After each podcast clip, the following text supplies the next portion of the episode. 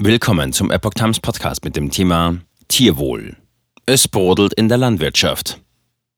Ein Artikel von Dieble vom 27. Januar 2023. Bio- und regionale Produkte finden viele Deutsche gut. Und mehr Tierwohl? Ja klar. Doch die Moral endet am Regal, heißt ein Spruch unter den Landwirten. Verbraucher greifen oft doch lieber zu den günstigeren Produkten. Wie steht es derzeit um Deutschlands Bauern? Ob Ostern, Weihnachten oder Neujahr, für Benedikt Steinhoff gibt es auf dem Bauernhof immer etwas zu tun.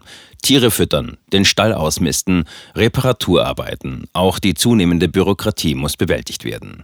Die Arbeit ist hart, die Zukunft ungewiss und dann noch das schlechte Image der Landwirte und Bauern in der Gesellschaft. Wie Steinhoff sind auch viele deutsche Landwirte und Bauern frustriert. Der Druck kommt von allen Seiten. Verbraucher wollen gut und günstig einkaufen. Der Einzelhandel diktiert die Preise. Umweltverbände fordern mehr Tierwohl und Naturschutz und von der Politik kommen immerzu neue Verordnungen. Fünf Kategorien fürs Tierwohl. So treibt Bundesagrarminister Cem Özdemir derzeit ein bundesweit einheitliches und verpflichtendes Tierwohl-Label voran.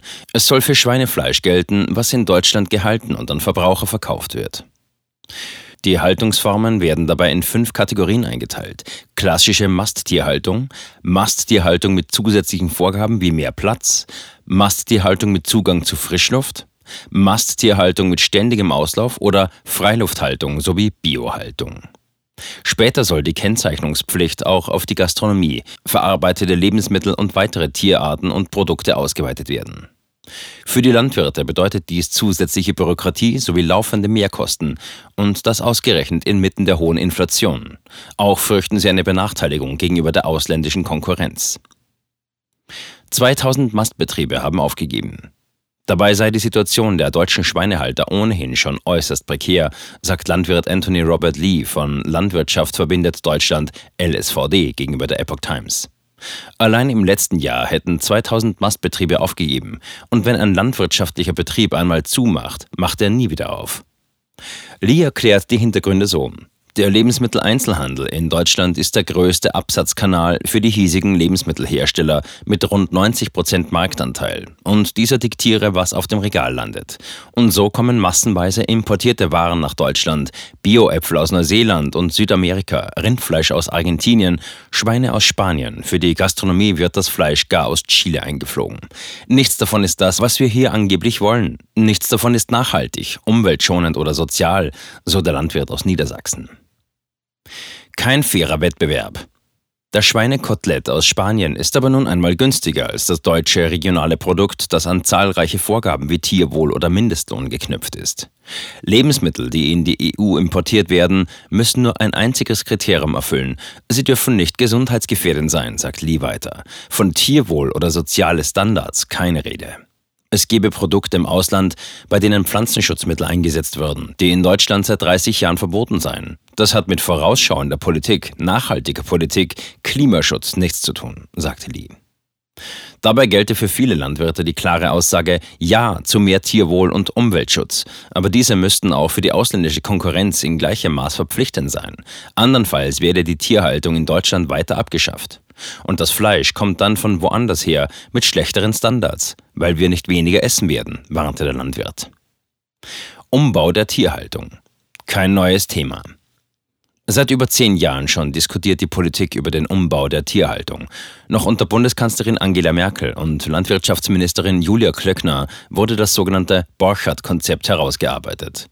Ein breiter Konsens wurde erzielt unter den Vertretern aus Landwirtschaft, Umwelt- und Tierschutz, Wissenschaft, Wirtschaft und Verbraucherschutz. Im Jahr 2020 sprachen sie sich für eine tiefgreifende Veränderung in der Nutztierhaltung aus. Dazu gehört eine deutliche Reduzierung des Tierbestandes, finanziert über staatliche Förderung und höhere Lebensmittelpreise. Die Borchardt-Kommission hatte die Kosten auf 4 bis 5 Milliarden Euro pro Jahr geschätzt. Agrarminister Özdemir hingegen will mit einer Milliarde Euro bis zum Jahr 2026 den Stallumbau subventionieren. Bund lobt Zwischenerfolg. Der Bund für Umwelt und Naturschutz Deutschland honoriert Özdemirs Plan als Zwischenerfolg, kritisierte allerdings die viel zu gering angesetzten Haushaltsmittel. Mit einer Milliarde Euro sei der Umbau für die Bauern nicht zu stemmen, schreibt Bund-Vorsitzender Olaf Band. Die Verbraucherorganisation Foodwatch kritisiert das Konzept von Haltungskennzeichnungen hingegen grundsätzlich. Sie führt an, dass die Haltungsform nicht unbedingt etwas über das tatsächliche Wohlbefinden der Tiere aussagt. Es brodelt. Bei den Landwirten brodelt es. Wenn die Pläne so bleiben, werde sich der Trend zu Verlagerungen ins Ausland verstärken, den wir schon haben, sagte Bauernpräsident Joachim Ruckwied. Binnen zehn Jahren sei der Schweinebestand in Deutschland um 5,8 Millionen Tiere geschrumpft. In Spanien gäbe es 7,4 Millionen mehr. Wenn wir so weitermachen, werden wir zum Importland und das kann es nicht sein. Das schlägt auch auf die branchengetragene Initiative Tierwohl durch, welche Tierhalter für bestimmte höhere Standards honoriert. Tierwohlfleisch habe so nicht mehr den Absatz wie zuvor, erläuterte Ruckwied. Weiterer Druck entsteht, weil viele Supermarktkunden wegen der hohen Inflation die billigsten Produkte kaufen. Am Regal endet die Moral. Viele Bürger sagen zwar, dass sie nachhaltige regionale Produkte gut fanden, doch am Regal endet die Moral, so das Fazit von Landwirt Lee. So würden doch die meisten zu den billigeren Produkten greifen. Dies hätte eine Studie der Universität Göttingen gezeigt. Wir sind hier in eine Spirale hereingeraten. Will Deutschland da ausbrechen, müssten zunächst feste Standards für importierte Waren eingeführt werden. Der Lebensmitteleinzelhandel, die Politik und Verbraucher müssten sich zudem ehrlich machen, was für Mensch und Umwelt wirklich nachhaltig ist. Die Schweinezucht hatte Benedikt Steinhoff schon länger abgeschafft. Mit seinen Mastbullen fühlt sich der Bauer aus Westfalen derzeit noch halbwegs auf der sicheren Seite, erklärte er der Epoch Times. Für den schlimmsten Fall hätte er auch schon einen Plan. Wir legen den ganzen Betrieb still, verpachten die Flächen und ich suche mir irgendwo einen anderen Job.